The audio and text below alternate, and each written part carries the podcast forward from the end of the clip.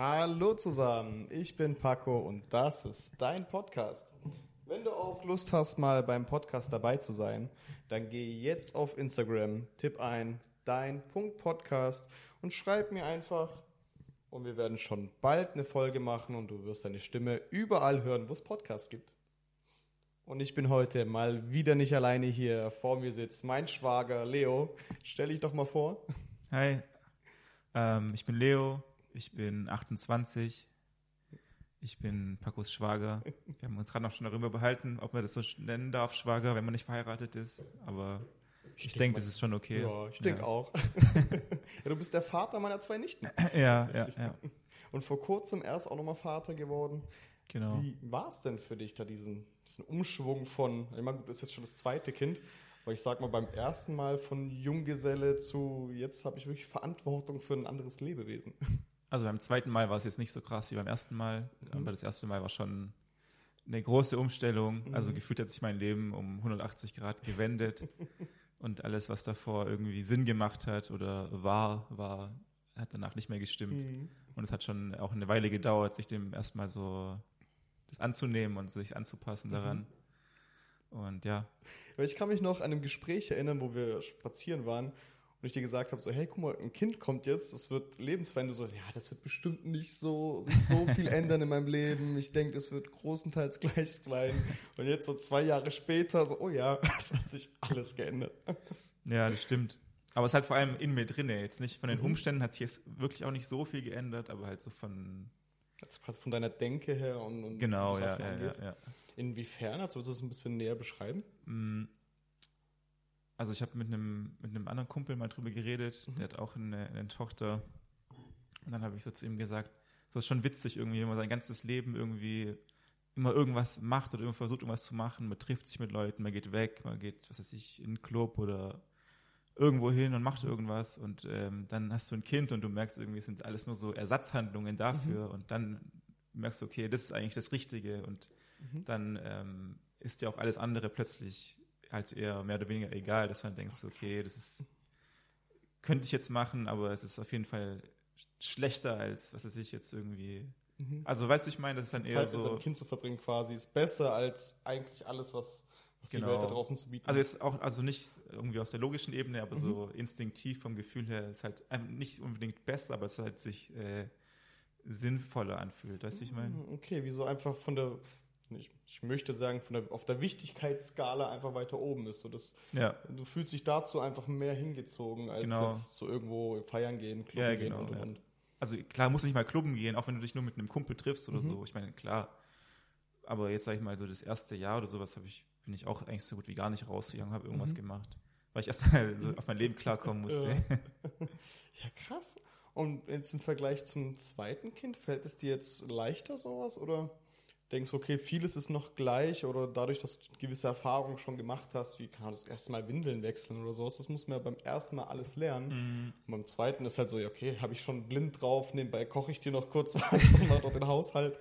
Ja, man muss schon auch wieder neu lernen, also ich zumindest, mhm. weil man vergisst es auch wieder. Mhm. Ich meine, du bist die ganze Zeit zusammen und was weiß ich, jetzt mit, mit zwei Jahren, weißt du, was mit zwei Jahren wichtig ist, aber du weißt nicht, was jetzt vor einem halben Jahr war oder vor einem Vierteljahr und ah, okay. weil es sich schon immer wieder ein bisschen ändert und mhm. ich meine, jedes Baby ist ja auch ein Mensch und in der Hinsicht unterschiedlich und mhm. also auch musst du erstmal den Person kennenlernen und mhm. wissen, okay, wie gehe ich damit um, was findet ihr jetzt gut, was findet sie schlecht, was funktioniert und was nicht. Mhm. Und von daher ist es, also klar, es ist jetzt nicht mehr so wie beim ersten Mal, aber es ist trotzdem wieder, dass man halt ein bisschen neu irgendwie lernen muss. Mhm. Alles, ja. Geht man aber dann ein bisschen gelassener an die ganze Sache ran? Auf jeden Fall. Ja. Weniger Panik, was ja, falsch zu machen. Ja. mega cool. Ich finde es echt faszinierend. Also, ich würde ja auch auf jeden Fall irgendwann Kinder haben. Mhm. Und ich fühle mich, ich sage mal, emotional bereit dazu. Aber wenn ich jetzt ein Kind hätte, ich wäre so, oh Mann, was soll ich machen? So, keine Ahnung, so, brauche ich jetzt einen neuen Job? Muss ich, also ich wäre komplett aufgeschmissen. Das ist echt krass. Vor allem, ja. das, das, war ja auch noch während deinem Studium damals noch, das war ja, ja on top. Ja. Wie hast du das alles managen können? Ja, also ich glaube, zum einen, es gibt gar nicht den richtigen Zeitpunkt. Du wirst nie sagen, okay, jetzt bin ich bereit. Selbst wenn mhm. du sagst, wirst du es nicht sein, mhm. weil es einfach, vor allem, als es nochmal anders ist, sag ich mal, für die Frau mhm. und für den Mann. Mhm. Das quasi bei der Frau ist es ja, habe ich auch letztens noch mal was äh, so im Radio gehört darüber, dass es quasi ja von den, also aus dem Instinkt, Instinktiven rauskommt Mhm. und dann quasi rüber, übergeht ins Rationale, also dass es quasi Mhm. erst ein Gespür ist und dann wird es so ähm, halt äh, auf die Logik übertragen und Mhm. bei einem Mann ist ja genau andersrum, weil es quasi nicht von innen kommt, sondern von außen, dass du erstmal versuchen musst, rational alles zu verstehen und Mhm. zu kapieren und dann das irgendwann vielleicht übernimmst. Und deswegen ist in der Hinsicht, jetzt in meinem Fall, ich behaupte mal, dass es halt in der Hinsicht ein bisschen schwieriger war, weil, Mhm. Ja, weil du halt nicht weißt, ah, okay, jetzt, sondern du musst erstmal überlegen, so, okay, warum ist es jetzt wichtig und, Mhm. und ähm, dass du das quasi jetzt auch gerne machst und sowas. Krass. Und ähm, ja, also mit dem Studium, das war eigentlich, eigentlich war es eher ein, äh, ein Segen als ein Fluch, sage ich, Mhm. weil ich halt mega viel Zeit hatte und mega viel zu Hause Mhm. sein konnte. Und wenn ich jetzt äh, Vollzeit gearbeitet hätte, dann hätte ich das nicht machen können. Und also klar, dann kann man wieder halt überlegen, was ist einem wichtiger oder was für ein Lebensmodell will man leben. Mhm. Aber für mich war das schon richtig so und also ich würde es auch nicht anders machen wollen. Ähm, ja, also. Mhm. Ja, ich finde es auch, also es ist, glaube ich, überall dieses, habe ich jetzt Quality Time mit meiner Familie oder gehe ich jetzt hart arbeiten, sieben Tage die Woche, damit ich meiner Familie so ein gutes Leben ermöglichen kann. Man bräuchte halt irgendwo so ein Zwischending. Also ich sehe es bei mir zum Beispiel auch, mein Vater hat uns alles ermöglicht, was er nur konnte, Mhm. aber ich habe ihn von sieben Tagen einen halben vielleicht gesehen, so in meiner Kindheit. Und das fehlt dann schon noch ein bisschen. Aber das ist schon krass, dass man sich da nochmal richtig Gedanken drüber Ja. machen muss und, Ja. und die perfekte Mitte irgendwo zu finden. Mhm, auf jeden Fall. Ja, also auch viele haben dann gesagt, so ja, okay, du kriegst ein Kind, wie machst du das jetzt? Also Mhm. suchst du jetzt einen Job und sowas? Mhm. Und ich so, äh, nee, ich mache mein Studium erstmal fertig. Mhm. Und ähm, also es ist halt diese, diese typische Denke, dass du denkst, okay, jetzt ist ein Kind da und was weiß ich, jetzt musst du irgendwie halt dafür da sein. Aber das ist halt wieder dann die Frage, was heißt für das Kind da zu Mhm. sein? Heißt es, dass du irgendwie jetzt irgendeine Erwerbstätigkeit ausführst und Mhm. Geld nach Hause bringst oder halt, ich meine, so die, das, was die Frau im Traditionellen übernimmt, ist ja genauso wichtig, wenn nicht noch wichtiger, solange Mhm. die Finanzen stimmen. Und also jetzt mal ganz ehrlich gesagt, also ein Baby kostet kein Geld. Du musst ein bisschen Mhm. Windeln kaufen, Mhm. Feuchttücher, vielleicht mal ein Nasenspray, aber bis es Kind anfängt, mehr Geld zu kosten, als du Kindergeld bekommst, Mhm. dann ist es wahrscheinlich erstmal dann, wenn es in den Kindergarten geht oder in die Kita. Ah, Krass, okay. Weil so teuer, also weißt du, Klamotten und sowas und was ich so eine Erstausstattung, Kinderwagen, aber ja, es hat ja keine Mhm. Ansprüche, weißt du, ich Mhm. meine. Ja, also ich habe mir das echt viel teurer vorgestellt tatsächlich. So, dass ich denke so, okay, jetzt brauche ich so 1000 Euro mehr für, ein Kind im Monat. Aber das ist beruhigend, dass es gar nicht so viel Mhm. ist tatsächlich. Ja. Also ich meine, klar, so halt, so Mhm. halt die Kita-Kosten und so kommen, dann wird es auf Mhm. jeden Fall mehr, aber jetzt im Normalfall, ich meine, also klar, es kommt immer Mhm. drauf an, auf, also stillt die Mutter jetzt, musst du jetzt noch Milch kaufen und solche Sachen Mhm. und was für Windeln benutzt du. Ich meine, da gibt es halt tausend Entscheidungen, die man Mhm. treffen kann, aber ja, ich denke, man kann das auf jeden Fall so regeln, dass es Mhm. nicht keine 1000 Euro sind, vielleicht Ja. auch keine 200 im Monat. Krass, also man muss einfach nur ein bisschen gut haushalten, gut managen. Ja. Und dann kriegt man das. ich glaube, man kann da jetzt schon vielen werdenden Vätern und Eltern da draußen ein bisschen Druck rausnehmen, dadurch, dass sie das wissen. So, hey, guck mal, es ist vielleicht nur halb so schlimm, wie ihr euch vorstellt.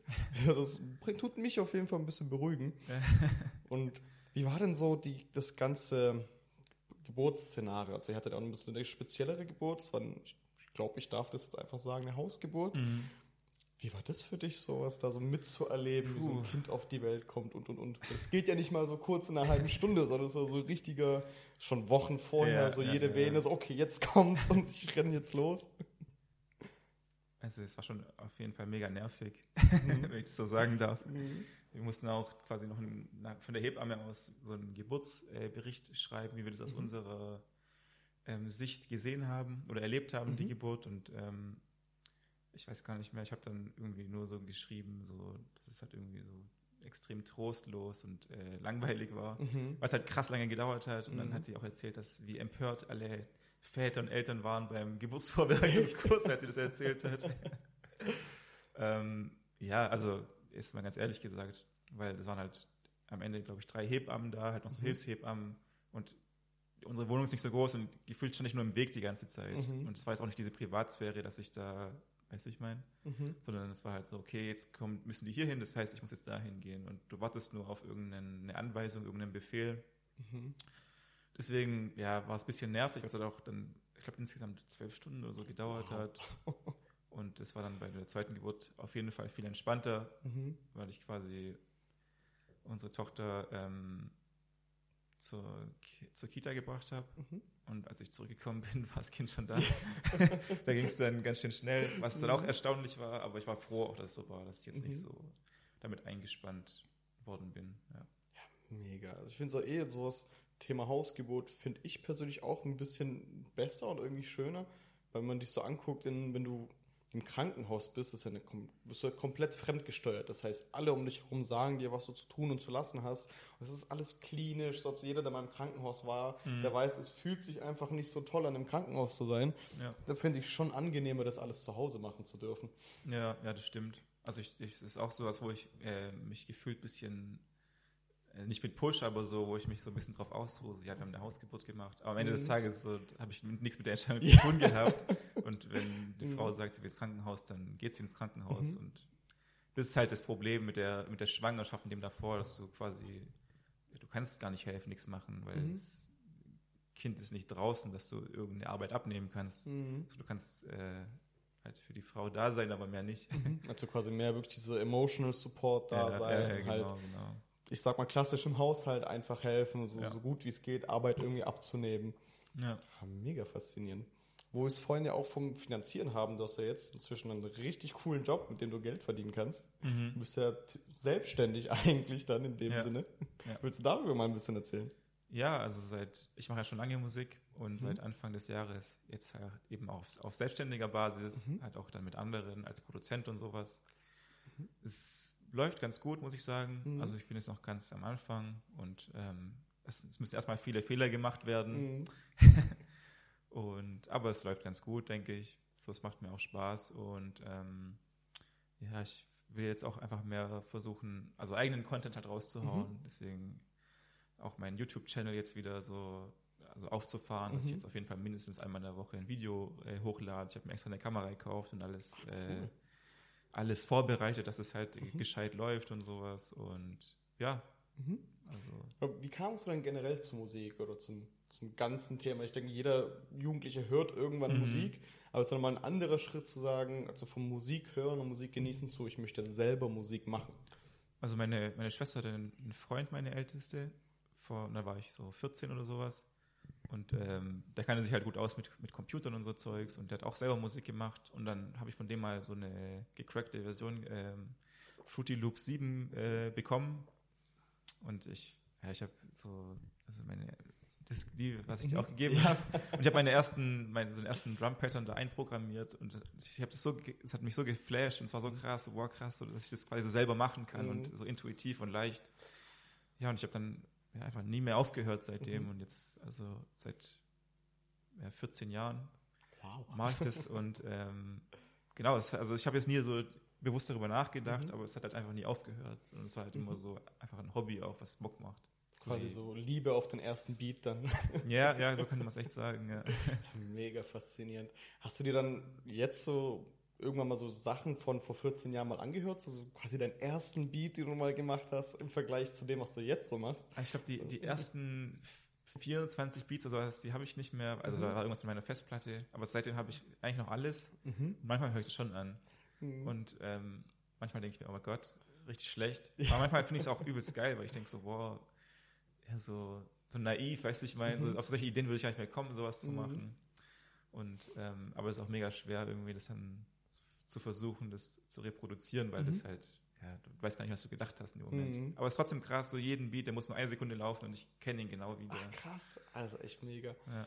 Aber wenn du dir dann sowas anhörst, fühlst du dich auch dann zurückversetzt in die Zeit von damals?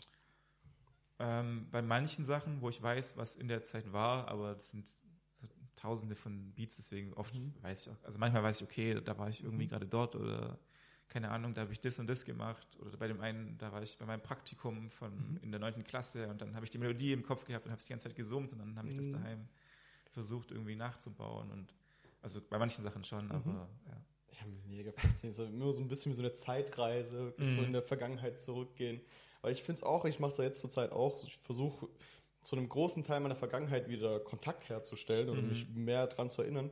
Und mir hilft Musik sehr dabei. Also Mhm. ich, ich höre mir da wirklich die ganzen alten Lieder von damals an und ich kann mich zurückversetzen in die Gefühlslage, die ich damals mhm, hatte. Dann mhm. kann ich so, okay, zu der Zeit ist das und das passiert, deswegen habe ich mich so und so gefühlt. Ja. Und dann kann ich das so quasi rückwirkend zusammensetzen und mich dann wirklich mehr zu, zu meinem alten Ich connecten und dann wieder so eine Verbindung aufbauen. Ja, voll. Mega faszinierend. auch Gerüche machen, also Mhm. können das voll herstellen. Ich war auch bei meinen Eltern letztens und ähm, dann war ich also oben auf der Toilette und Mhm. einfach der Geruch von dem Bad, so, Mhm. also ich habe, also gefühlt könnte ich jetzt wieder zehn Jahre alt sein, weil einfach, weißt du, ich meine, weil es einfach Mhm. so vertraut ist alles. Und, und du, also kannst das Gefühl nicht erleben ohne den Geruch sozusagen. Mhm. Ah, Mega faszinierend. Und wie ist jetzt der Arbeitsprozess jetzt inzwischen? Ich meine, früher warst du wirklich nur, du bist, ich sag mal, in deinem Kinderzimmer, tust für dich irgendwelche Sachen zusammenbauen. Jetzt machst du es ja auf einer ganz anderen Ebene. Das heißt, es ist jetzt ja viel professioneller, du hast viel mehr Equipment und jetzt hast du noch Kunden, die reinkommen, die Ansprüche haben und, und, und wie verhält sich denn das inzwischen? Ähm, also, ich sag, sag mal, ich kann das in zwei Ebenen aufteilen. Einmal die Musik, die ich selber mache. Mhm. Und da habe ich ja immer noch die Freiheit, die ich schon immer hatte. Mhm. Wobei es natürlich auch die Qualitätskontrolle jetzt viel strenger ist. Und dann halt das, die Arbeit für Kunden, ähm, was auch cool ist. Und da muss man halt immer dann, dann schauen, also wie sind die Leute drauf und das Problem, oder was ist nicht das Problem, aber was halt schwierig ist, wenn man jemanden noch nicht kennt, dann weiß man halt auch noch nicht, wie ist die Person drauf.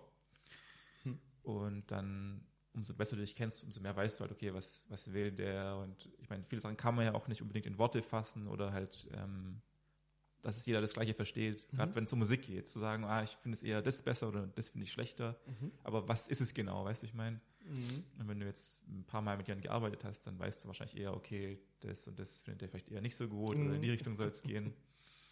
Und das ist immer ein bisschen schwierig, die Annäherung halt aneinander. Und deswegen arbeite ich halt am liebsten mit irgendwelchen Referenzen, dass mir jemand sagt, okay, ein Song so wie der oder wie der. Mhm. Und dann versuche ich mich daran zu orientieren. Und ja. Ja, cool. Wie ist denn so, so ein, ich sag mal, so ein klassischer Arbeitsprozess mit, wenn jetzt Kunden kommen und sagen, hey, die hören wahrscheinlich Beats, die du mal produziert hast, die findet man wo jetzt überall inzwischen? Also die, die Beats hauptsächlich auf Soundcloud. Mhm. Da habe ich einfach eine Playlist, wo ich immer wieder was hochlade. Willst du die nennen? Ich versuche dir gerade ein bisschen Spot für Werbung zu geben. Äh, keine Ahnung, wie die, also die Playlist, also ich weiß nicht, wie man die findet. Also Mhm. man kann die auf meinem, auf meinem Instagram-Profil in meiner Biografie, den Link, da ist auf Mhm. jeden Fall drin, äh, äh, leos.studio.stuttgart. Mhm. Und ja, genau. Von dort aus kommt man dann auch auf deine Alben, die du schon released hast und und und. Nee, tatsächlich nicht. Ich habe Ah, das okay. jetzt irgendwie getrennt, weil das Mhm. viele mir gesagt haben, dass es ein bisschen verwirrend ist, dass ich quasi Okay. eigene Musik da habe und Mhm. die, die Dienstleistung, in Anführungszeichen. Mhm. Also ich bin jetzt schon seit drei, vier Monaten am Hirnen, wie ich das mache, weil ich Mhm. mir einen neuen ähm, Account machen will, nur als Mhm. Künstler. Mhm. Aber ich überlege gerade, also ich bin mir noch nicht sicher, will ich meinen Namen behalten? So wie will ich das aufziehen alles? Weil ich will jetzt nicht nur einen Account machen und dann gammelt der da rum, sondern dass ich es Mhm. auch gescheit mache. Ja, ja, das heißt, ihr hört es dann irgendwann durch noch alles Mögliche rein verlinken, wenn die Folge rauskommt. Genau, ja. Ja, mega. Wie funktioniert das so ein klassischer Arbeitsalltag? Ein Kunde kommt, der hört sich das an und schreibt dir dann irgendwo auf, auf Instagram dann wahrscheinlich, hey, ich hätte mal Das Lust, was zu machen? Oder ist ganz das unterschiedlich. Also meist, was jetzt meistens eher so war, dass die Leute am besten schon eine Idee haben, Mhm.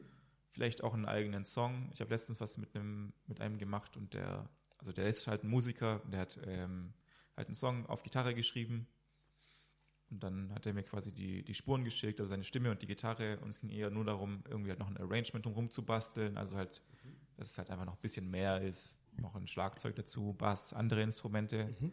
und dann halt eben nochmal die Stimme gescheit aufzunehmen und dann, also solche Geschichten habe ich jetzt eher gemacht. Mhm. Einfach quasi also halt eine Idee fertigstellen Mhm. oder eben, dass halt jemand genau halt dann einfach irgendwelche Referenzen mitbringt, sagt, okay, ich will was wie, wie das zum Beispiel Mhm. und dann versuche ich das halt Krass. Und das heißt, dann, man, das kannst du dann komplett unabhängig von dem machen. Er muss gar nicht vor Ort dafür sein. Er schickt dir alles, was er braucht und dann bearbeitest es, Mhm. schickst es zurück und dann hört nochmal rein und wenn es passt, super. Genau, und oder sonst einfach über Zoom auch. Man kann ja auch dann Ah, Bildschirmfreigabe und Audiofreigabe machen. Das cool. heißt, du kannst quasi genau mit reingucken in das Projekt am Computer Mhm. und mir genau sagen, okay, mach mal das und das anders und dann direkt, also halt live auch hören, Cool. dass man quasi eigentlich zusammenarbeiten kann, wie wenn Mhm. man zusammen im Studio wäre. Und das ist halt schon gut. Das ist echt Ja. mega. Ich dachte so richtig so, so klassisch, klassisch, wie man es halt aus so Filmen kennt, sag ich jetzt mal, Mhm. dass Leute reinkommen und dann so hier, setz dich mal rein, mach mal so und so, ich lass dir mal anhören. Und Ja. Mega cool. Ja, macht gibt's schon auch, aber oft ist halt einfach dann auch so, ja, dass du dann jedes Mal vorbeikommst und sowas Mhm. und dann halt, weißt du, warum, wenn du alles über das Internet regeln kannst, Mhm. warum sollst du es nicht machen? Musst ja nicht jedes Mal irgendwie eine, eine drei Stunden Session draus machen. Mhm, ja, stimmt. Das ist echt. Also es macht, glaube ich, auch die Digitalisierung, tut dann auch mal ein bisschen was für einen und tut Ja, es ja. vieles auch erleichtern. Da geht's einfach um Effizienz. Mhm. Und wie gehst du dann vor, wenn du selber für dich nur Musik machst? Ähm, das ist ganz unterschiedlich. Also ich habe immer irgendwelche Ideen. Ich habe auch jetzt ein neues Album, wo ich gerade dran arbeite, ist so gut wie fertig schon. Mhm. Und ähm, also da ist jetzt, also keine Ahnung, ist eher so, was ist ich, dass ich denke, ich höre was, denke, ah cool, ich will auch mal was machen in die Richtung. Oder ich will mal was machen in die Richtung. Mhm.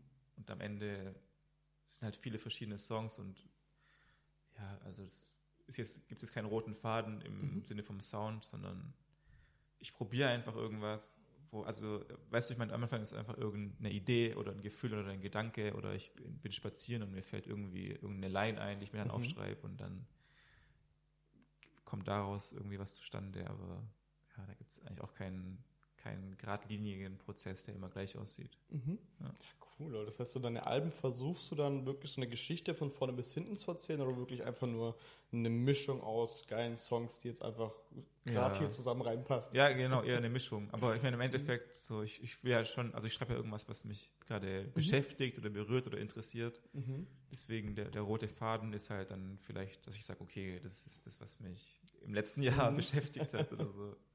Ja, cool. Ist es auch manchmal, also sagst du für dich selber, so das letzte Album, das du gemacht hast, ist für dich das Beste oder hast du auch so, nee, ich hätte schon, das vor zwei, drei Jahren ist für mich mein Peak gewesen und irgendwie schaffe ich das nicht mehr zu erreichen? Nee, also das letzte ist schon immer das Beste. Einfach weil es halt auch von der Produktion und sowas Mhm. und auch, was ich gesagt habe, schon mit Qualitätskontrolle, Mhm. weil es einfach immer besser wird. Deswegen, also ich finde manche Sachen schon noch cool, die jetzt Mhm. älter sind, aber tendenziell würde ich sagen, so ist alles Schrott und lass mich Mhm. nur was Neues machen. Hast du auch mal so Momente, wo du denkst, so, boah, ich würde die am liebsten nur runternehmen von irgendwas? Kann, ja, so, auf jeden Fall. Hast du auch schon mal Sachen wieder gelöscht? Ja, schon oft. ja. Wie fühlt sich das dann an? Also, hörst du da einfach mal spontan wieder durch oder machst du das so wirklich regelmäßig? Sagst du, ey, ich kontrolliere mal so meine alten Sachen, was sich irgendwie gar nicht mehr dahinter steht, ich lieber Mm. mal runternehmen oder? Es ist schwierig, weil es so, also irgendwie, ich bin da immer so zwiegespalten. Auf der Mhm. einen Seite denke ich mir so, oh Gott, übelst kacke, so, ich will das alles löschen. Mhm. Auf der anderen Seite denke ich mir, nee, so, das ist wichtig, so, das ist einfach eine Momentaufnahme und es hat Mhm. seine Daseinsberechtigung, so, ich lasse es da. Mhm. Und wie ich es jetzt gerade habe, dass ich halt auf den ganzen Streaming-Plattformen habe ich nur noch die Sachen, wo ich sage, okay, da stehe ich dahinter. Und auf Mhm. meinem Bandcamp-Profil zum Beispiel, da habe ich alles noch oben. Okay, was ist Bandcamp? Bandcamp ist also eine, ist glaube ich so die größte Seite für Musik, Okay. wo du quasi halt als, also selbstständig als Musiker deine Musik hochladen kannst. Mhm. Und ähm, du kannst es dann quasi also verkaufen, sag ich mal, als Mhm. ähm, Online-Download. Aber auch wenn du Merch hast oder Platten oder Kassetten, CDs, kannst du die auch von dort aus verkaufen. Cool. Und es ist quasi so, dass, dass du, also ja, das ist so quasi das Mhm. gängigste, weil du halt da direkt quasi, du kriegst direkt das Geld per PayPal bezahlen die Leute Mhm. zum Beispiel und ähm, ja. Mega cool. Und, aber du machst das jetzt alles noch independent. Du bist quasi dein eigenes Label, so Ja, ja, ja. Ein-Mann-Armee, die das gerade für sich macht. Wäre das für dich jemals eine Option, mal unter irgendeinem anderen Label zu arbeiten? Mhm. Also an sich denke ich mir, klar, sofort Mhm. einfach, einfach weil ich keinen Bock, also weil es nervt, sich um alles zu kümmern zu müssen, weißt du, ich meine, um, um, also natürlich wäre es viel besser, du machst einfach nur Musik und fertig. Mhm. Ich meine, viele sagen dann immer so, ah, so geil ist es nicht, bei einem Label zu sein und viele Sachen, die man nicht berücksichtigt und bla bla bla. Mhm. Aber auch wenn es die Erfahrung schlecht ist, ich will sie schon mal, würde sie schon gerne mal gerne gemacht haben. Mhm. Einfach um mein eigenes Bild Ja. zu machen, weil ich meine, alles hat seine guten und schlechten Seiten. Aber einfach aus dem Aspekt, dass man sich um viele Sachen nicht mehr kümmern muss, Mhm. glaube ich, wäre es schon entspannt. Hast du da schon, ich sag mal, so ein Traumlabel, bei dem du mal gern sein würdest? Kann ich sagen mal Universal, was das größte überhaupt ist, glaube ich, was es so, so gibt? Nicht unbedingt. Also klar, natürlich denkt man sich, umso größer, umso besser. Ich Mhm. meine, wenn ich jetzt irgendein Indie-Label, wäre vielleicht auch ganz cool, aber Mhm. ich glaube, der Unterschied wäre nicht so groß. So, du machst alles selber. Mhm. Und also ich sag mal, in dem Aspekt geht es mir auch nicht darum, dass ich da mit irgendwelchen Leuten cool bin oder das familiär ist, sondern Mhm. dass es darum geht, dass meine Sachen da irgendwie halt auch gepusht werden und Mhm. rauskommen und dann das geile Business Promo, läuft. genau, und sich um Instagram gekümmert wird Mhm. und was weiß ich, Merchandise und Videos und auch Mixing, Mastering, dass das alles irgendein anderes macht. Also einfach so viel wie es geht einfach abgeben, damit du dich wirklich nur noch auf Musik machen konzentrieren Genau, ja, ja. Ja, nicht, wird bestimmt auch irgendwie klappen. Ja, aber es, ich finde es oft so, auch wenn man, wenn ich jetzt ähm, ein Lied schreibe und es ist Mhm. ein Beat von jemand anderem, dann ist es zehnmal leichter, als auf deinen eigenen Beat zu schreiben. Ah, Okay. Weil du einfach, weil du einfach ja, nicht so befangen bist, dass du, dass du alles hörst und genau weißt, okay, jetzt ist es so und so, sondern du hörst den Beat und bevor alles Logische in deinem Kopf ist, hast du erstmal ein Gefühl, so weißt du, in der ersten Sekunde, du hörst es und denkst, okay, finde ich es cool, finde ich es schlecht. Mhm. Also was erinnert mich das? Und wenn du jetzt halt das selber gemacht hast, dann, dann hast du das nicht. Hm, Weil dann, okay. dann weißt du, ja genau, das ist der Beat, der soll so und so sein und an der Stelle kommt das und das und so habe ich mir das gedacht. Und dann bist du halt quasi schon so gezwungen, irgendwas zu schreiben, was du dir schon beim Beat gedacht hast. Hm, Und okay. halt nicht so frei. Mhm. Das heißt, es gibt auch noch mal so einen großen Unterschied zwischen dir als Producer und dir als Künstler allgemein. Das ist wirklich so, ein bisschen wie zwei eigene Welten für sich. Ja, ja, kann man schon sagen. In welcher von den beiden Welten wärst du da jetzt dann am liebsten? Oder was gefällt dir mehr? Ist eigentlich beides cool. Mhm. Also auch die Abwechslung macht's, vor allem weil ich halt viele Sachen mache, die ich sonst alleine nicht machen würde mit anderen Leuten. Und es einfach auch Übung ist. Mhm. So einfach die, die Skills verbessern. Und auch mal sehen, okay, wie nimmt der auf, wie macht der das? Und dann kann man sich vielleicht auch was abschauen, mal, mal was ausprobieren. Deswegen, also das. Cool.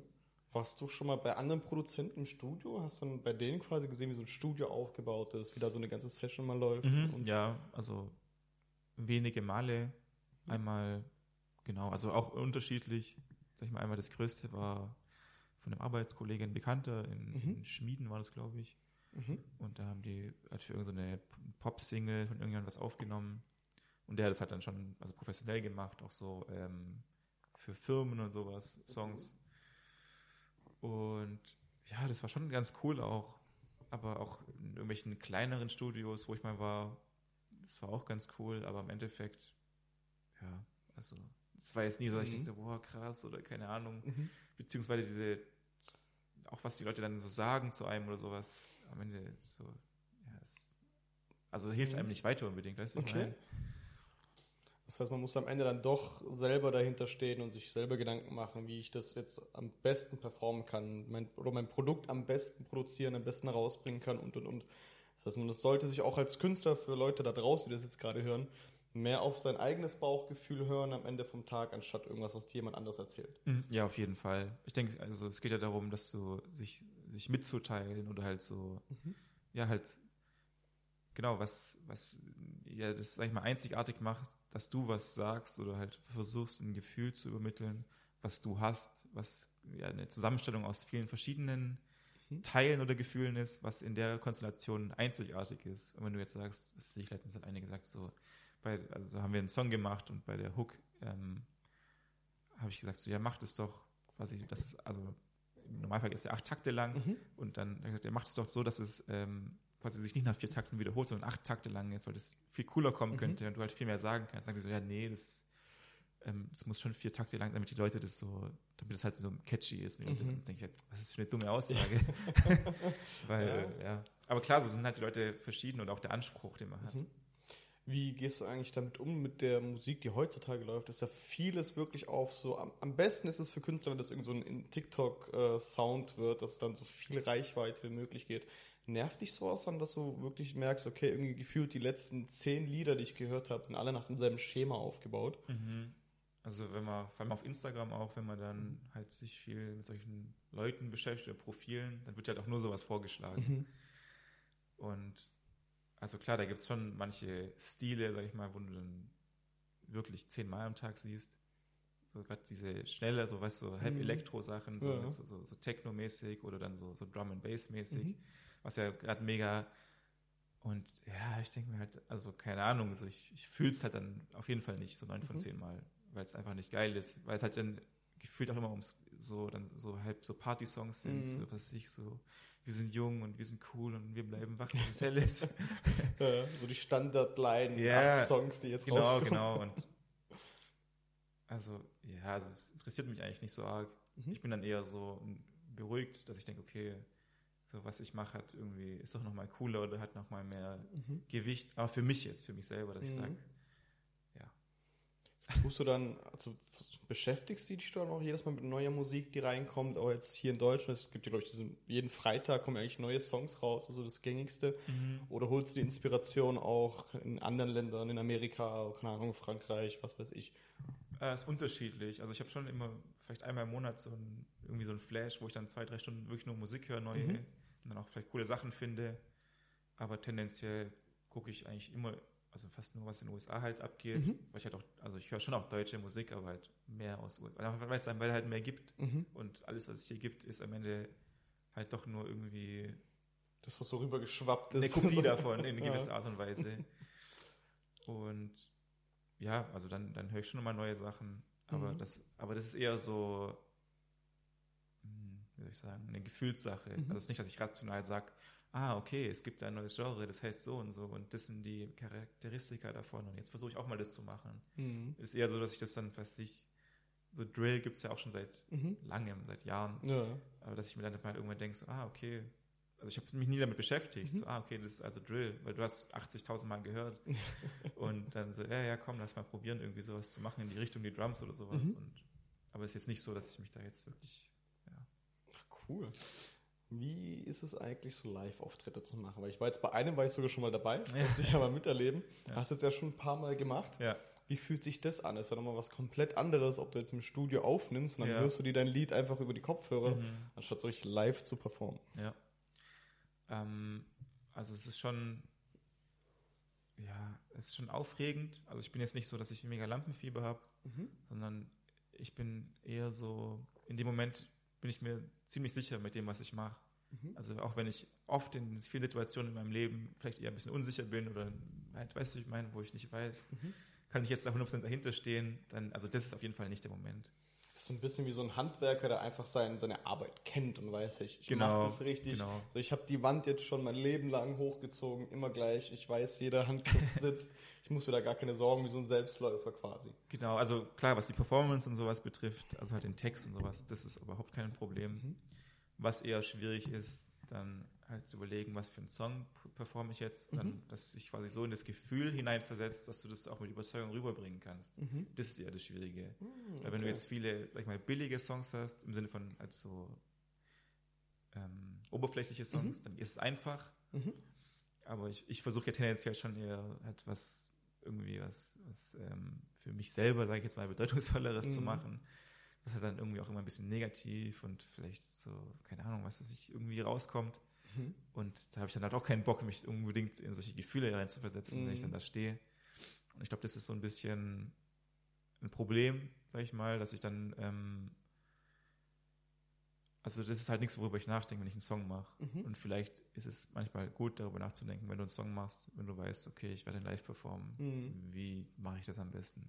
Mhm, Cool. Ja. Hast du auch sowas wie so ein Ritual, das du machst, bevor du auf die Bühne gehst? So irgendwas? Es ist einfach tief atmen. so einfach mal runterkommen und dann. Ja. ange- Wie funktioniert das? Wirst du angezählt und dann rennst du rauf auf die Bühne? Oder ich denke, meistens wird dich irgendjemand vorne mal so ein Moderator, der sagt, jetzt kommt hier so und so, kommt rein und dann eins, zwei, drei los. Oder? Also, ähm, jetzt, letztens hatte ich erst einen Auftritt, beziehungsweise hatte ich fast einen Auftritt. Mhm. Das war zusammen mit einer Bekannten. Mhm. Wir haben einen Song zusammen gemacht. Und es war so Open Stage mäßig. Das heißt, cool. so du gehst hoch, wenn du, wenn du willst, quasi. So, du Ah, musst dich cool. so gefühlt ein bisschen drum schlagen mit den anderen. So, Mhm. wer ist jetzt das nächste dran? Und das tut es natürlich diese Aufregung nochmal verstärken. Mhm. Und dann sagst du, ja komm, gehen wir jetzt. Und die war so, nein, nein, nein. Und dann ähm, hat sie halt übelst die Panik gehabt. Mhm. Und ähm, also wir sind dann auch nicht aufgetreten an dem Tag. Mhm, Schade. Aber es ist auch okay, weil ich habe auch gesagt, so, hey, ist gar kein Stress, alles gut. Mhm. So, wenn du, wenn du nicht willst, in dem Moment dann, also, weißt du, wenn das. Mhm. Man muss nichts erzwingen irgendwo. Nee, nee, das will ich nicht. Mhm. Aber das war dann so, ähm, ja, das ist, ist vielleicht schon so ein bisschen eine Angst, Mhm. aber man muss, also, ist halt die Frage, wie gehst du damit um? Mhm. So, weißt du, ich meine, du kannst damit spielen oder du kannst es, ähm, du kannst die Angst, die Macht ergreifen lassen über Mhm. dich und das darf halt nicht passieren. Krass, wie, wie gehst du mit sowas um, wenn du mal so, keine Ahnung, dann, du vergisst den Text, du hast einen Blackout oder wie kannst du das irgendwie dann überspielen, dass du dann einfach eine, eine andere Line vielleicht improvisierst, die da gerade irgendwie auch mit reinpasst? Oder ist dir sowas bisher noch gar nicht passiert? Ist mir noch nie passiert. Ja, ho bleibt hoffentlich auch so. Ja, also keine Ahnung, das ist Also bei mir, also kann, ich kann viele Sachen verkacken, aber sowas eigentlich nicht. Ich denke, dafür hat man doch meistens dann so Backup-Rapper, die Genau, genau. quasi eine Line übernehmen Ja, können. ja, auf jeden Fall, auch wenn es halt oft zu schwierig ist, weißt du, dass Mhm. du alles in einem Atemzug durchmachst, dass die ja dann so die Enden übernehmen, dass du halt gescheit weiter rappen Mhm. kannst. Cool, sind nochmal so, so Pannen passiert, wie so- ich, ich kenne halt nur so Videos, dann halten die, die Rapper so das Mikrofon in die Crowd und die sind einfach leise. so, da kommt halt einfach nichts von denen und dann so, ah, okay, musst du selber weitermachen. Ja, also mir nicht, aber ich habe es auch nicht probiert. Mhm. So, das, also ich, wie gesagt, ich war in meinem Leben vielleicht, jetzt, vielleicht sechs, sieben Mal auf einer Mhm. Bühne und deswegen habe ich auch nicht so krass viel Erfahrung, mit dem Publikum zu interagieren, um die wirklich mitzureißen. Mhm. Und ja, deswegen. vielleicht passiert sowas noch. Ja, wäre cool, aber ich, eigentlich wäre es nicht so cool, wenn es passieren würde, aber vielleicht Ja, mal ja. eine Erfahrung mehr, die man einfach gemacht hat. Ja, ja. Ja, mega faszinierend. Wie kriegst du es hin mit der Kondition auf, dem, auf der Bühne? Das ist ja, ist ja schon anstrengend. So, du musst ja richtig performen. Ist ja nicht, dass du dich nur so hinstellst und in so ein Mikrofon rein, Mhm. reinmachst, sondern du musst ja hin und her laufen. Das braucht ja, du musst ja richtig atmen. Und, und übst du das dann immer so vorher mit den, mit den Leuten, die auch mit Mhm. auf der Bühne sind? Also klar, bis jetzt habe ich schon immer geübt, dass ich halt die Songs einfach drauf habe, dass ich Mhm. weiß, wie sage ich oder was weiß ich, wo muss ich halt aufpassen oder Luft Mhm. holen. Aber an sich in dem Moment, dann, da bist du halt drinne, weißt du, Mhm. wie, was ich, wenn du in einer mündlichen Prüfung bist, dann tust du auch Mhm. nicht drüber nachdenken, ah, jetzt mache ich das, sondern du machst es und danach Mhm. merkst du, okay, jetzt war es anstrengend. so. cool, also es ist sehr viel instinktiv dann quasi. Du musst einfach, es kommt, wie es kommt, weil Ja, du musst halt dann so quasi funktionieren einfach. Mhm. Ja. Mega faszinierend. Und jetzt, um alles das nochmal zusammenzufassen, du machst ja sehr viel gleichzeitig. Hast du doch irgendwas für dich, wo du sagst, das mache ich nur, um runterzukommen? Weil jetzt Musik ist ja Mhm. Hobby, Leidenschaft, aber auch irgendwo ein Beruf geworden. Ja. Kinder zu erziehen, Ja. Vater sein und und und ist auch noch genauso anstrengend. Mhm. Wenn nicht noch viel anstrengender. Hast du auch noch so, schaffst du es, Momente für, nur für dich zu haben im Alltag, wo du sagst, hey, jetzt mal unabhängig von allem anderen, ich bin nur für mich da, damit ich runterkommen kann, auch um Mental Health mal ein bisschen Mhm, mhm, zu mhm. empowern und und und. Also eine Konstante ist auf jeden Fall das Boxen, Mhm. Was ich jetzt seit vier, fünf Monaten Ja. mache. Und also da versuche ich schon mindestens einmal die Woche hinzugehen. Mhm. Und also quasi einfach, um das, dieses, diesen körperlichen Ausgleich zu haben. Mhm. Und sonst versuche ich halt auch immer irgendwie spazieren zu gehen oder ein bisschen zu meditieren. Und Mhm. also da fehlt halt oft die Zeit, um eins von den beiden zu machen. Weil dann Mhm. irgendwie doch was anderes wichtiger ist oder Mhm. keine Ahnung, weil dann keinen Bock hat.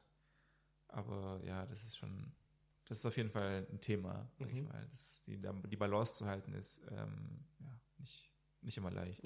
Ja. Ja, denke ich mir. Und was machst du denn sonst noch so in deinem Alltag, wenn du mal nicht irgendwie auf deine Kinder aufpassen musst oder mal nicht am Arbeiten bist? Nichts. Ist kaum noch mehr Zeit dafür irgendwie noch was Ja, also was, was soll ich sonst noch machen? das reicht doch. Ja, das stimmt auch. Also klar, keine Ahnung. Also ich lese schon auch mal irgendwie ein Buch oder Mhm. ich meine, ist jetzt auch nichts Aufregendes. Mhm. Oder halt Musik anhören, wirklich aktiv, ist auch nochmal was anderes, Mhm. als Musik zu machen. Oder ja, Mhm. Und beim Boxen, wie ist es denn da? Also zum einen, wie kamst du dazu? Ich meine, ich weiß es, aber die Leute da draußen wissen noch nicht, wie es ging.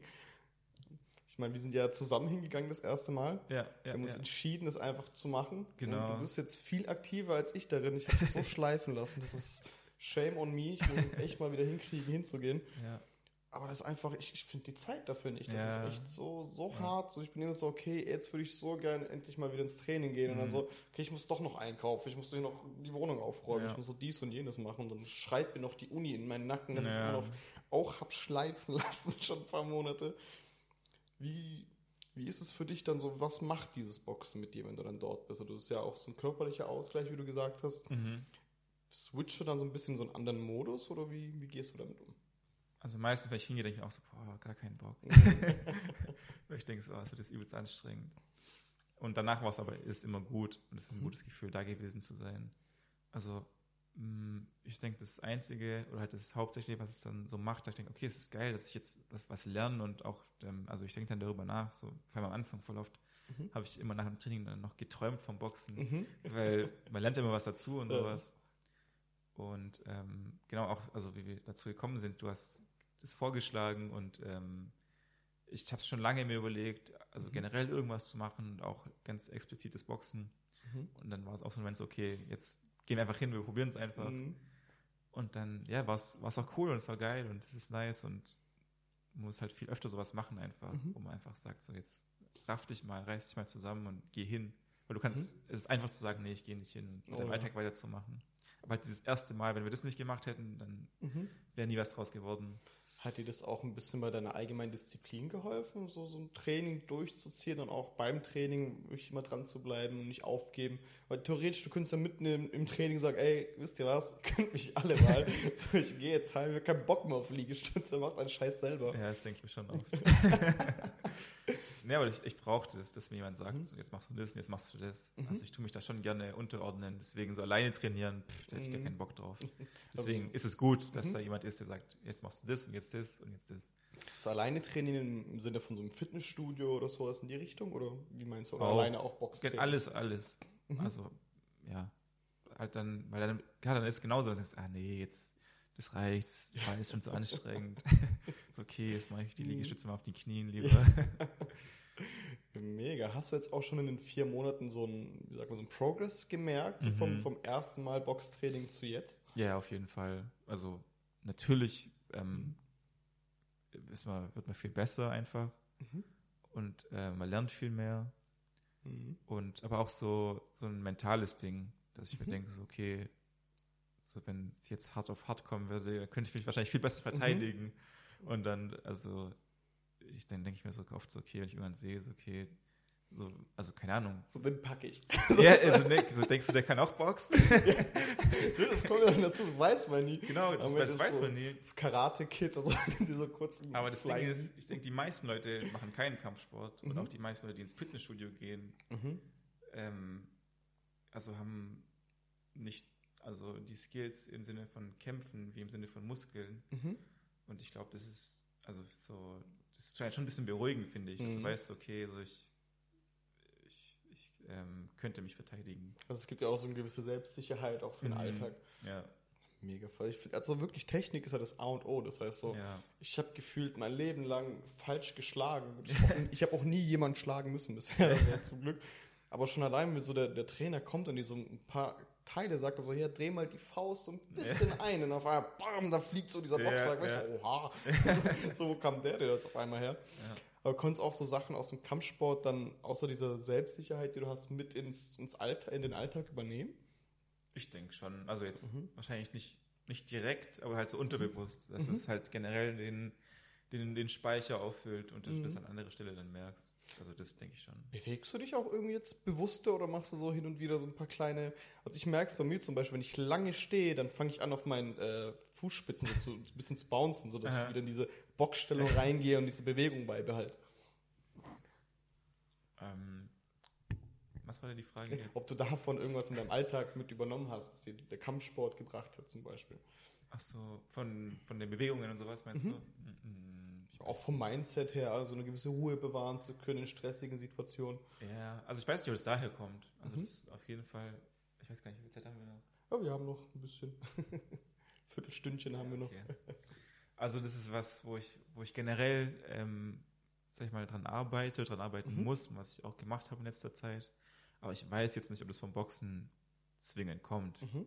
Also, weißt du, ich meine, es ist immer schwierig, das finde ich, auf irgendwas zurückzufinden, dass, ah ja, genau, das ist jetzt dafür verantwortlich. Mhm. Jetzt in Bezug auf diese Ruhe zu bewahren im, im Alltag? Oder? Genau, ja, ja, ja. Mhm. Ich habe da habe auch so ein äh, Buch dazu gelesen, letztens über Perfektionismus. Mhm. Und ich habe mir das Buch schon vor drei Jahren oder so gekauft. Okay, okay das stimmt nicht, vor zwei Jahren. und ähm, aber ich habe es, also ich mache es oft, ich kaufe mir einen Buch, ich denke, ah, okay, das finde ich cool, dann liegt es mhm. irgendwie im Regal und dann ich, okay, jetzt ist der Zeitpunkt, ähm, das mal zu lesen. Mhm. Und ich war richtig äh, schockiert, als ich es gelesen habe, weil ich mhm. mich so in, wirklich in jeder in jeder Fall, in jedem Fall, der da geschildert wurde, so wiedergefunden habe, ein mhm. Stück weit. Und dann das auch mal so richtig realisiert habe und gemerkt habe, also das, und was dann auch in dem Buch stand, dass quasi Perfektionismus ist heute generell ein Gesellschaftsproblem, mhm. dass es ja an sich ist, aber dass halt auch oft klein geredet wird oder als was Positives gesehen wird, so, mhm. ja, ich bin zu perfektionistisch und sowas. Mhm. Aber was es eigentlich bedeutet und wie, mhm. wie schlimm das eigentlich ist, dass du quasi versuchst alles perfekt zu machen, aber nicht um, nicht um alles perfekt zu machen, weil du denkst, oh mhm. die Perfektion, sondern um ähm, nicht angreifbar zu sein von anderen. Mhm. mhm. Dass du quasi so den Konflikt vermeidest und okay. das quasi auch immer dahinter steckt, dass du eigentlich denkst, okay, ich bin nicht, ich bin nichts wert oder ich bin nicht liebenswert. Okay. Und auch erst wenn ich alles perfekt mache, dann quasi ist es ein Argument, dass Leute mich mögen oder dass es keinen Stress gibt. Das ist halt sowieso eigentlich wie so ein Schutzmechanismus, genau, ja. um bloß nicht irgendwo anzuecken. Genau. Und aber dass du das in, in der gleichen Situation, im, im gleichen äh, Zug mhm. dann halt ähm, das dann nach außen trägst mhm. und dann vielleicht also andere irgendwie, also dass du anderen quasi den, die gleiche, das gleiche Maß ansetzt wie bei dir selber. Mhm. So, du musst alles perfekt machen, deswegen müssen alle anderen auch alles perfekt mhm, machen. Mhm. Und dann stand, da stand zum Beispiel so, ja, Perfektionisten sind immer von von, äh, von Trödlern und Falschpackern umgeben. Weißt, dass du dich so über alles aufregst, ganz ganze oh, was macht der wieder und der und der.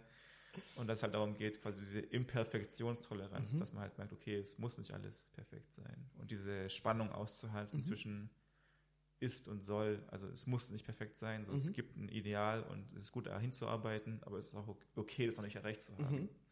Gab es irgendwas Ausschlaggebendes in deinem Leben, dass da passiert ist, was sich dieses, also was sich hat umdenken lassen und gemerkt, okay, ich, ich habe da ein Thema, ich würde mich da gerne ein bisschen mehr beschäftigen und vielleicht mhm. auf eine Lösung kommen? Ja, es ist auch schwierig zu sagen. Also es gibt viele, viele Schlüsselmomente, die mhm. da hingeführt haben. Ähm, einmal auch mit, mit der Geburt, mhm. mit der ersten Geburt, dass ich da auch irgendwann ganz am Anfang noch so, so übelst die Panikattacke hatte. Und das war das mhm. erste Mal in meinem Leben, dass ich sowas hatte. Mhm. Und dann auch so gar nicht mehr klargekommen bin. Und dann das auch quasi daher gerührt hat, denke ich, äh, aus heutiger Sicht, dass ich quasi, also ich weiß gar nicht mehr, aber halt, dass ich dann so ja, so, so fuck, was mache ich jetzt? Ist es richtig, was ich mache? Mhm. Und keine Ahnung, hin und her. Und auch war ich mal bei so einer Beratung dann und dann äh, hat die es auch gesagt, so ja, das halt, es muss nicht immer alles perfekt sein und sowas. Und man nimmt, also man hört es so und man nimmt es an, aber das berührt einen nicht. Mhm. Und als ich, als ich das Buch dann gelesen habe, mhm. dann habe ich so voll verstanden. Und das ist halt auch, was in dem Buch drin stand, dass quasi, wenn du das nicht verstehst mit dem Gehirn, dann, dann fühlst du es auch nicht. Mhm. So quasi so ein intellektueller Überbau, sagt man da in der okay. Psychologie, dass du quasi immer alles rechtfertigst, so ja, ich mache das ja nur deswegen und deswegen, mhm. aber das halt wirklich anzunehmen und zu checken, so okay, da, da gibt es ein Problem oder mhm. sowas. Genau. Also ich meine, das sind jetzt auch nur so ein paar Momente. Also ich habe, ich tue mich auch viel mit sowas beschäftigen und habe viele mhm. Bücher gelesen und sowas und ich denke, alles hat einen kleinen Teil dazu beigetragen. Mhm. Mega faszinierend. Also gerade, wie heißt denn das Buch? Vielleicht hilft es ja anderen Leuten auch da draußen, die in einer ähnlichen Situation sind. Ähm, ich weiß nicht mehr. Ich glaube, es hieß irgendwie einfach Perfektionismus, wenn mhm. das soll zum Muss wird. Ah, okay. Ja. Also können wir auf jeden Fall weiterempfehlen. Ja, ja, auf jeden Fall ein cooles Buch. Und ich glaube, viele, also vor allem viele auch aus meiner Familie, können das Buch mal lesen. Weil es ist ja auch was, was man einfach anerzogen bekommt. Mhm. Oder halt, ja.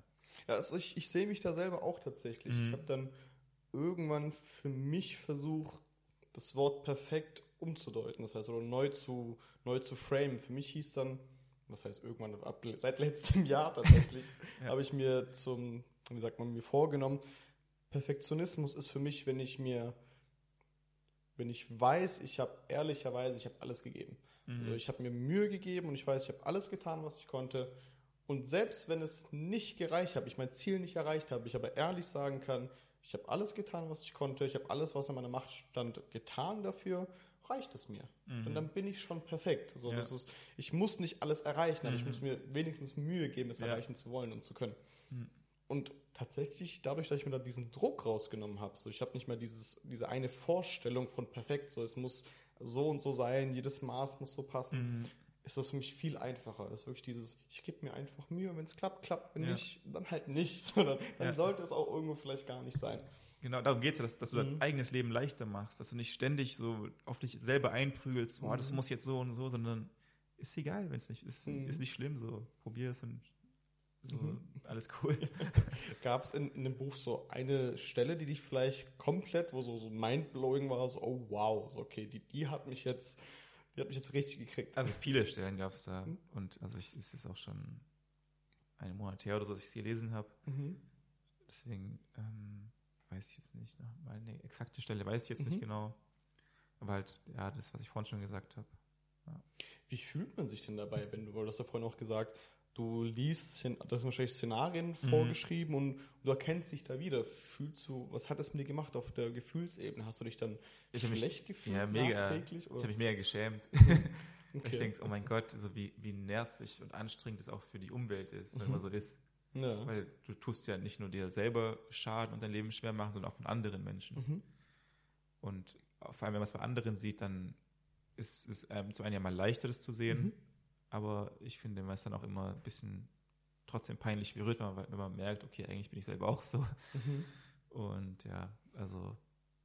Hast du da einen Weg für dich gefunden, mit diesen Emotionen dann umzugehen? Also ich meine, gerade Scham ist ja was sehr Intensives, mhm. sehr, sehr Heftiges, dass du das auch irgendwann ablegen konntest oder einfach so akzeptieren konntest für dich, okay, das war jetzt einfach, ich kann es nicht mehr ändern, gucken, dass es jetzt weitergeht und besser wird als, als bisher. Ja, also es ist auf jeden Fall nichts, was von heute auf morgen geht, denke ich. Mhm. So, ich bin immer noch dabei, natürlich das versuchen anzuwenden und zu lernen. Mhm. Aber was ich halt jetzt, ja, weil auch ein, also ein Stück weit immer die Angst dahinter ist, boah, ich mache irgendwas falsch und dann tun mich Leute dafür äh, verurteilen oder, keine Ahnung, schlagen. und ähm, halt einfach zu versuchen, mhm. also beziehungsweise jetzt vor ein paar Tagen, also am Sonntag, neu, also am Montag, da war auch Neumond und ich habe es richtig, mhm. richtig gespürt. Und ähm, wo ich mir dann sagte, so, Alter, nee, Mann, so, ich, es kann nicht sein, wenn mich wieder irgendwas aufgeregt hat, mhm. wo, also wo ich mich dann über mich selber aufgeregt habe im Nachhinein, weil ich dachte, warum war ich da jetzt so passiv und habe irgendwie mhm. nicht meine Meinung gesagt und worum es geht. Mhm. Für mich, was ich eigentlich fühle. So dass ich mir dann in dem Tag gesagt habe, so, ich werde nie wieder aus Angst handeln, nie wieder aus der Angst quasi abgelehnt zu werden und sowas. Mhm. Und ähm, ich versuche es seitdem immer wieder. Mhm. Aber es war jetzt erst und klar, es ist ein Prozess. Aber es ist auf jeden Fall was, was mir jetzt, was jetzt so angekommen ist in meinem mhm. Gehirn oder auch in meinem Herz, dass ich auf jeden Fall nicht mehr umdrehen kann. Mhm. Ja. Ah, das, ist, das ist aber schön. Das ist wirklich eine, eine, tolle Message auch dann einfach für das. Ich denke, das nimmt einem so viel Druck. So, du, du musst nicht das machen, was du denkst. Das ist wirklich, das ist viel entspannter eigentlich, der Alltag ja. dadurch. Faszinierend. Machst du noch andere Dinge, um, um deine Mental Health und einfach durch dieses, ich sag mal, emotionale ähm, Charakterentwicklung weiterzuführen? Also ich versuche halt viel dazu zu lesen und sowas in mhm. verschiedenen Bereichen. Oder halt dann eben gerade über also Meditation und sowas. Mhm. Ich habe auch mal so Achtsamkeitstraining gemacht. Okay. Magst du davon ein bisschen erzählen, wie so ein Achtsamkeitstraining aussieht? Ähm, ja, also da geht es, entweder geht es ja nur darum, dass du quasi achtsam bist. Das mhm. heißt, dass du jeden Moment in deinem Leben einfach spürst und annimmst, wie er mhm. ist, ohne ihn zu bewerten. Dass okay. du nicht sagst, irgendwie, ähm, weiß ich nicht, weiß ich hier, mhm. boah, die Luft ist voll stickig, so voll nervig, sondern mhm dass du einfach alles annimmst und dann, was ich, macht halt verschiedene Übungen, dass du irgendwas isst oder dass du halt dann versuchst, mal das richtig wahrzunehmen, wie fühlt sich es eigentlich an oder auch mit einer mhm. Rosine, dass du die mal in die Hand nimmst und an, wie fühlt sie, wie mhm. riecht die, dann macht die Geräusche an deinem Ohr und dann okay. du die in deinen Mund und lutscht erstmal an der mhm. und danach kaust du die, weißt, dass halt einfach so bewusst versuchen, Sachen mhm. zu machen. Das quasi die Sinne einfach auch mal ein bisschen schärfen und wieder genau wieder ankurbeln, so dass sie nicht so, weil wir leben ja in einer Reizüberflutung, so die, die ich merke es bei mir irgendwann, ich fühle mich richtig, richtig dumm, so wenn ich die ganze Zeit mein Handy reinstarre, ja. so ich bin nicht, ich bin nicht mehr aufnahmefähig für irgendwas. Es wird mir noch immer alles zu viel und dann am liebsten nur noch in eine weiße Wand gucken ja, und gar keine Reize mehr haben. Und dann ist es doch eigentlich auch eine gute Übung vielleicht, mal in den Wald zu gehen und einfach die Natur mhm. und sich einfach mal wirklich hinzusetzen. Nur mal spüren, nur mal aufnehmen, nur mal gucken, was da so kommt. Ja, einfach im Hier und Jetzt zu sein. Mhm. Und ja, also da gibt es ja viele Ansätze oder Ideen. Aber ähm, es gibt auch so ein paar äh, Instagram-Profile, mhm. beziehungsweise halt so ein paar Leuten, auch denen ich folge, wo mhm. auch so spirituell äh, unterwegs sind. Mhm. Und das ist ganz cool, weil ich da immer, wenn man immer so, ein, so eine Erinnerung kriegt und ähm, worum es eigentlich geht. Oder ich habe auch jetzt ein Buch äh, über Kundalini gelesen. Okay. Wer ist das oder was ist das? das ist auch quasi aus dem, aus dem äh, Indischen und sozusagen die Urkraft, die in uns allen wohnt, also die, oh, okay. die allgemeine Kraft und mhm. die auch in uns ist. Und dann geht es um, wie kann man das erwecken und wie spürt man das? Mhm. Und ja, also mhm.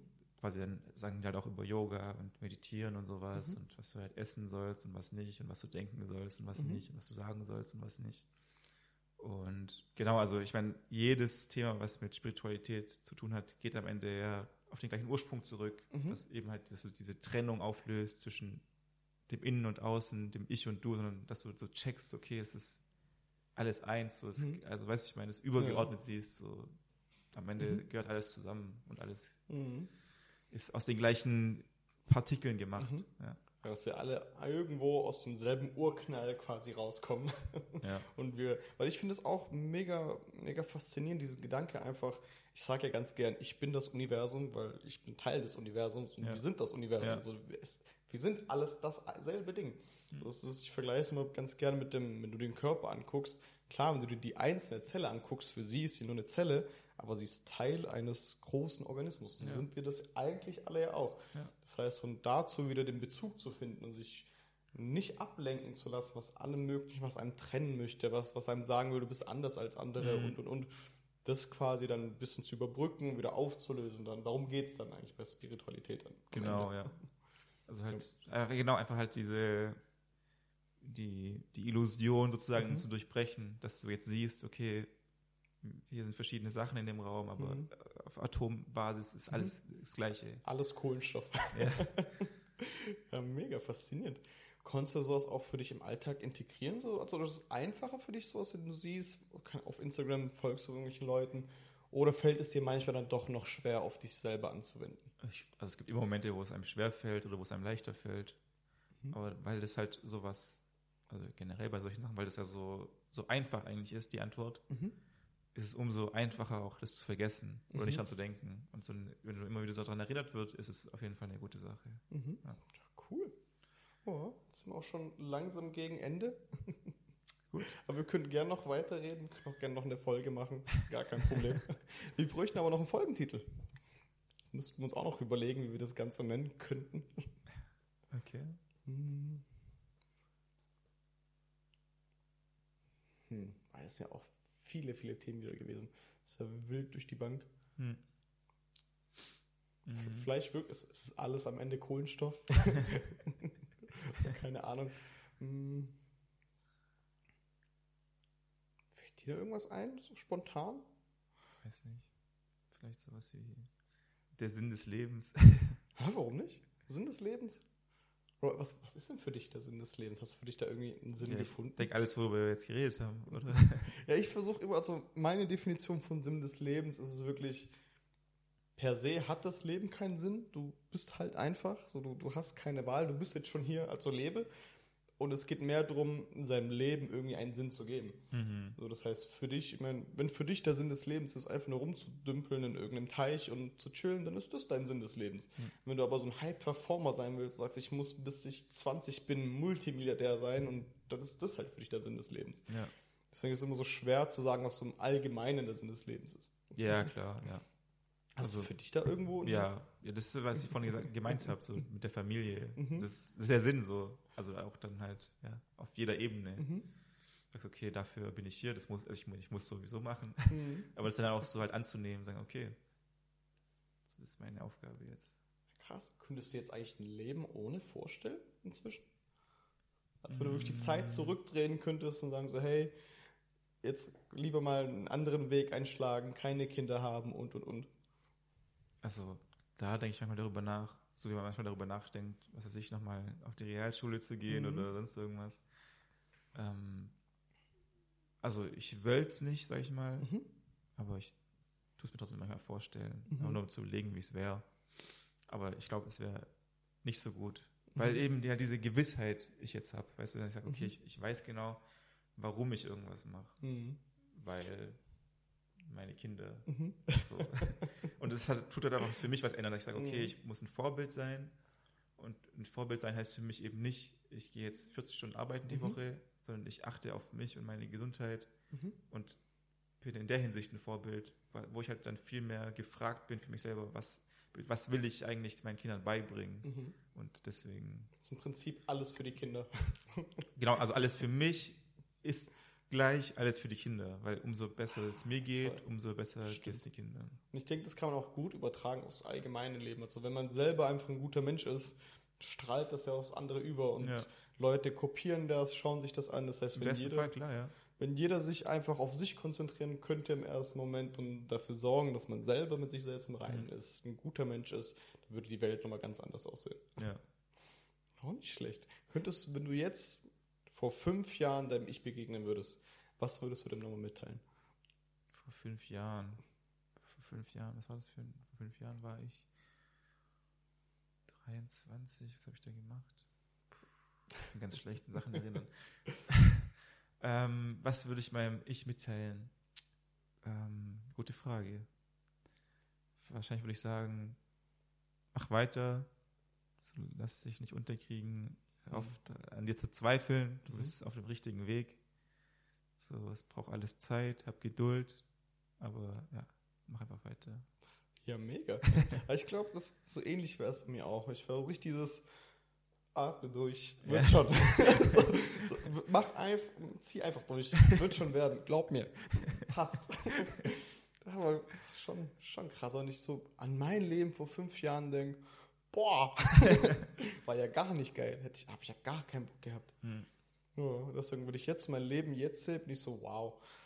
Ja. Hätte ich das mal damals gewusst, dass es, dass es sich lohnt, der ganze Schmerz und den ganzen Scheiß, den Ja. du durchmachst, und dann jetzt hier zu sitzen, mega faszinierend. Ja. Nee, es ist ja, es muss ja auch so sein, denke ich. Es sollte immer Mhm. besser werden. Ja, im, im besten Fall. Ja. Ja, super. Dann, ich denke, jetzt haben wir die gute Stunde auch rumgekriegt. Ja.